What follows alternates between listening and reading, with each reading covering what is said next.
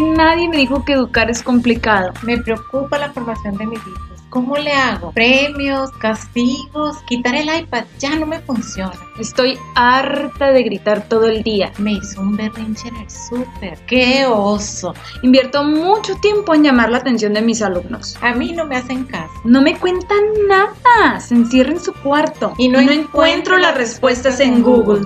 Somos Ana Y Lola, y estamos convencidas que podemos contribuir a una mejor educación y así iniciamos nuestro granito de arena. En este espacio compartiremos temas relacionados a la educación y crianza de niños responsables, Felices, alentados a dar lo mejor de sí mismos. También abordaremos tips para un estilo de vida saludable en familia. Este podcast va dirigido a papás Maestros, abuelitos y formadores y, a todas aquellas personas que nos quieran escuchar. Comenzamos. Hola. Estamos muy contentas de estar aquí, por fin comenzando este proyecto. Se preguntarán quiénes somos y por qué estamos haciendo esto. Primero que nada nos vamos a presentar.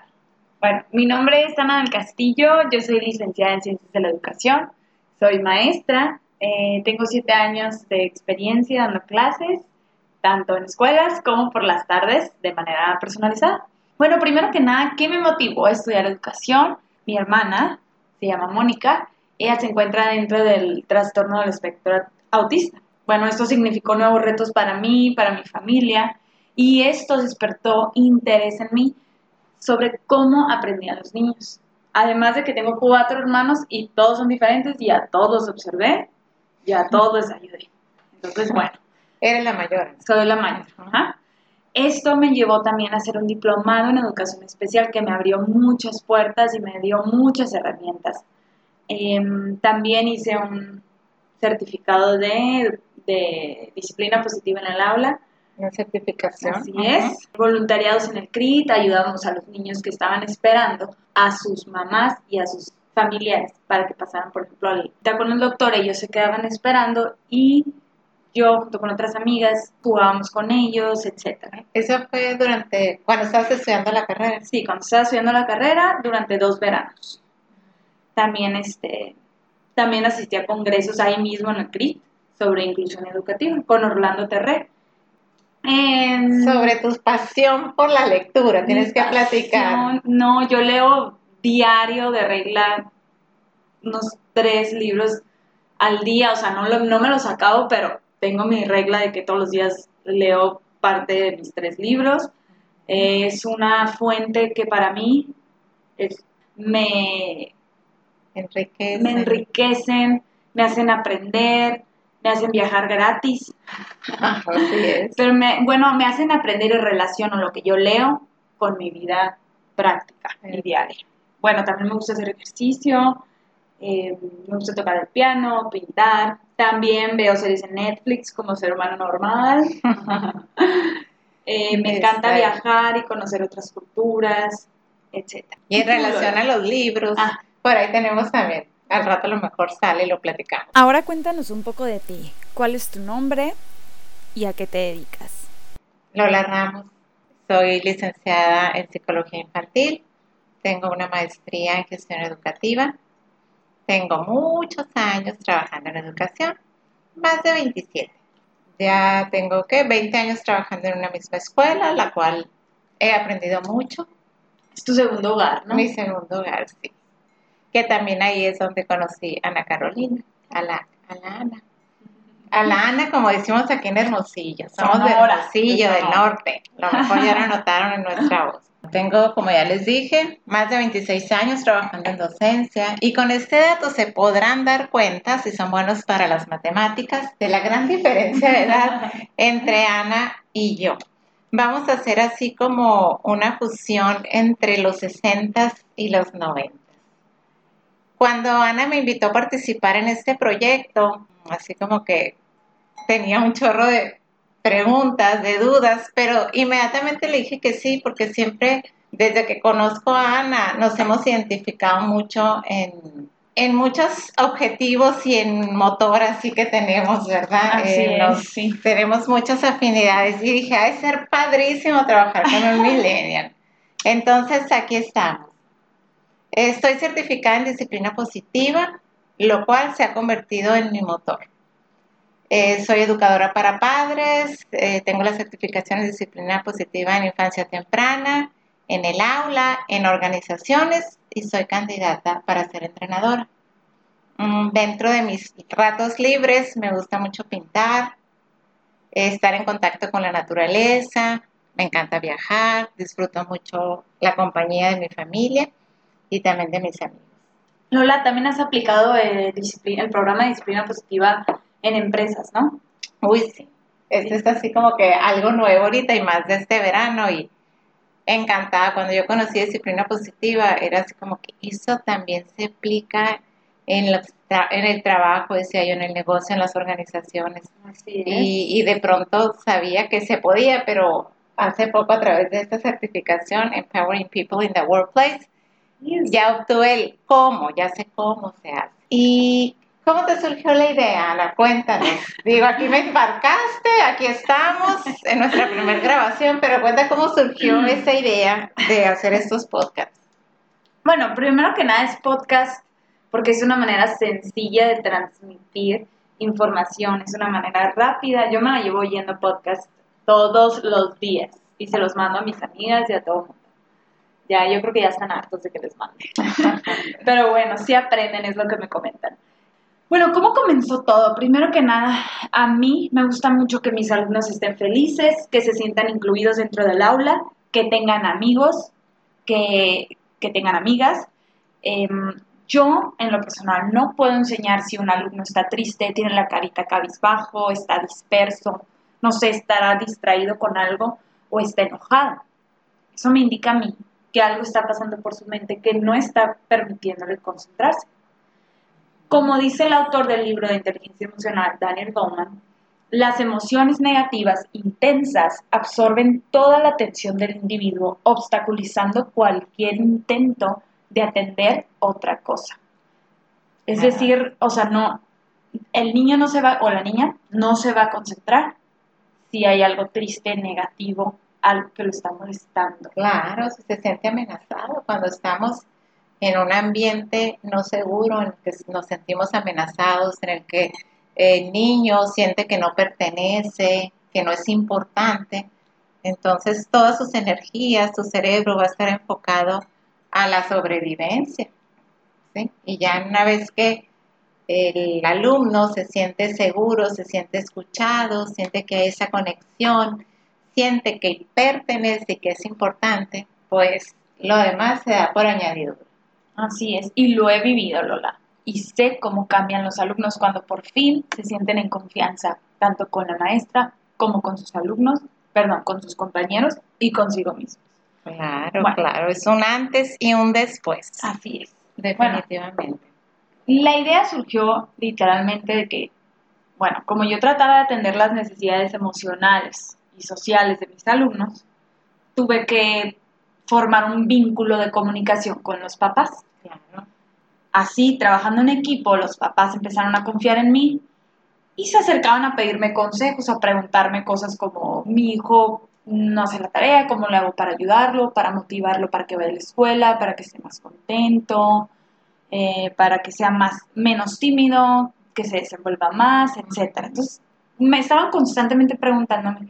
Y bueno, yo soy una persona muy curiosa, ya ves, me encanta leer, me encanta estar eh, en constante aprendizaje. Entonces, yo junto con ellos iba aprendiendo y aparte, bueno, les yo les ayudaba de la manera que yo podía y trabajábamos en equipo y tenían resultados muy positivos. Hemos logrado muchos, muchos cambios, aplicando todo todas las técnicas que yo les compartía y que trabajábamos juntos. Tenía alumnos felices, alumnos que no se querían ir de vacaciones con tal de quedarse en el salón de clases, eh, sacando su potencial. Sí, pero bueno, la maestra necesitaba, necesitaba vacaciones, ¿verdad? Entonces, bueno, niños por ejemplo, que pensaban que nunca iban a leer, que no tenían confianza en ellos mismos, aprendieron a leer y ellos te lo comentan, tenían miedo, pero lo logré. Este, niños que tal vez no tenían muchos amigos, también desarrollaron habilidades sociales y ahora sí, saben cómo formar relaciones. El aprendizaje se va dando por añadidura, ¿verdad? Una vez que el alumno, que el alumno siente que pertenece, que el alumno siente que es tomado en cuenta, que es escuchado, que se puede equivocar y no pasa nada, que de los errores aprendemos, reconoce sus, sus emociones, que sabe que sentir miedo está bien, sabe que sentir enojo está bien y que los ayudamos a enfocar, a canalizar ese enojo, ese miedo, a identificar sus sentimientos. Y esto en la escuela, pero claro, bien importante, el primer vínculo, el primer grupo de pertenencia de toda persona es la familia. Entonces, de aquí también la importancia, como comentabas ahorita, Caro, Ana, de, de tener una comunicación constante con los padres de familia. Así es. Y trabajar en el mismo, en el mismo barco. Así es como comentas, Lola, estamos convencidas de que una educación plena va a formar personas capaces de tomar decisiones, aprender de sus errores, personas sociales, etc. Con eso que comentas de aprender de los errores, es algo que nosotros como adultos tenemos que ejemplificar. Es decir, un ejemplo, en mi, en mi salón de clases, ellos sabían que yo podía cometer errores. Y cometías errores. Cometía errores, por supuesto. Cuando yo les comenté, sabían que yo también puedo cometer errores. Ellos me decían, no, mis, ni tú, ni mi mamá, ni nadie, ustedes son perfectas. Y les decía, no, yo también cometo errores. Y les digo que no pasa nada. Voy a aprender de eso. Entonces, cada vez que alguien cometía un error, sea yo o el resto de los alumnos, no había un, señalamiento, no había culpas, más bien aprendíamos de ellos. Se sentía de verdad muy bonito, se sentía confianza. Claro. Bueno, ¿cómo conocí a Lola? La conocí en el trabajo, casualmente. Ella fue mi jefa, excelente, por cierto. Eh, bueno, yo sentía que ambas nos movían estas ganas de ayudar de cualquier manera. Como que es el mismo motor que nos mueve, querer aportar algo al mundo así sea un pequeño granito de arena, como el nombre de este podcast, con eso es suficiente. Y tal vez tengamos edades muy distintas, pero ambas, con lo que hemos vivido en nuestras experiencias, vamos a formar este podcast. Por lo mismo de que nos mueve el, mismo objetivo, ha sido muy fácil hacer esto. Ha ido fluyendo, hemos trabajado muy bien y aquí estamos. Compartimos el mismo porqué, Ana, y eso me queda muy claro. Un poco sobre la teoría del círculo, del círculo dorado de Simon Sinek, donde habla sobre el qué, el cómo y el por qué. Está mucho más eh, enfocado a lo que es las empresas. Pero también desde el punto de vista personal eh, es importante el qué, pues todos lo sabemos eh, desde el punto de vista empresarial también. ¿Qué, hacen? ¿Qué servicio ofrecen? El cómo, eh, de qué manera, qué te distingue de los demás como empresa o como persona. Pero el por qué, el por qué pocos, pocos lo saben, pocas empresas o pocas personas. Y, y me he estado así concentrando en cuál es mi por qué y no tanto concentrando porque siento que lo tengo bien claro y estoy segura que lo compartimos. Mi porqué es fomentar relaciones basadas en el respeto mutuo, contribuir a la formación de mejores personas, consolidando lo que hablamos ahorita, el sentido de pertenencia e importancia, fortalecer ese sentido de comunidad. En otras palabras, poner mi granito de arena para un mundo mejor. ¿Por qué hago esto? Y a lo mejor muchas personas es como que, ay, qué soñadora. Pues sí, se vale soñar porque creo en la bondad del ser humano y en la construcción de un mundo mejor. Y sé que a través de la educación se logra y que somos muchas personas que estamos haciendo lo mismo. Y sumamos esfuerzos y sumamos, eh, trabajamos con papás y me toca trabajarlo directamente con los alumnos adentro del aula y veo la diferencia, como decías ahorita. Esos niños seguros, felices, que escuchan, empáticos, cómo se va desarrollando todas esas habilidades sociales. Sabes, ahorita que me dices eso que se siente, eh, justo en un, en un salón de clases donde aplicaba yo todas estas técnicas de las que les vamos a platicar, eh, muchas de ellas herramientas de disciplina positiva. Muchas son herramientas de un programa que luego les vamos a platicar. Se notaba el ambiente de paz así como casi utopía. Entraba al salón la psicóloga de la escuela u otras maestras y decían, qué bonito, qué paz se siente en ese salón, cómo todos los alumnos se ayudan, cómo naturalmente quieren portarse bien. De verdad no había necesidad de yo estar gritando, estar enojada. Las cosas fluían y si surgía un problema, por supuesto, porque los problemas nunca se van a acabar, sabíamos cómo solucionarlo. Entonces, de verdad, yo pensaba que era imposible, pero sí se puede lograr este sentido de, de pertenencia, de, Sentido de comunidad. de comunidad. de Así comunidad. es, de comunidad. Así como dice, bueno, decía Alfred Adler que el sentido de pertenencia e importancia es una necesidad básica de todo ser de humano. todo ser humano. Así es. Un ser humano que no se siente parte de algo eh, va a ser difícilmente feliz. Y bueno, lo que compartiremos en este espacio no es forzosamente aplicable para todos. Cada quien conoce a su familia e hijos mejor que nadie y sabe qué es lo mejor para ellos. Esto que estamos haciendo, Lola y yo, es simplemente un granito de arena que pueda a lo mejor irse sumando a quien considere que puede servir. Esto nomás es, es como... Compartir, Sí. hablar desde nuestra experiencia así y también abrir el micrófono a personas especialistas. ¿sí? Vamos a tener invitados profesionales. eh, a ajá. profesionales, que personas, y no únicamente de algún tema de educación, algún tema médico, padres de familia, eh, también que nos puedan compartir una ex- alguna experiencia enriquecedora desde su, papá, su papel, su rol de papá, de mamá. Y aceptamos cualquier sugerencia, pregunta en nuestra página de Instagram y Facebook, Nuestro Granito de Arena. Eh, estaremos eh, compartiendo este espacio cada 15 días y pues les agradecemos mucho. Mucho. Les Su agradecemos atención. mucho su atención. Todo esto es con el mismo objetivo que ustedes tienen, fortalecer a sus hijos. formar mejores personas. Así es. Muchas gracias y hasta la próxima.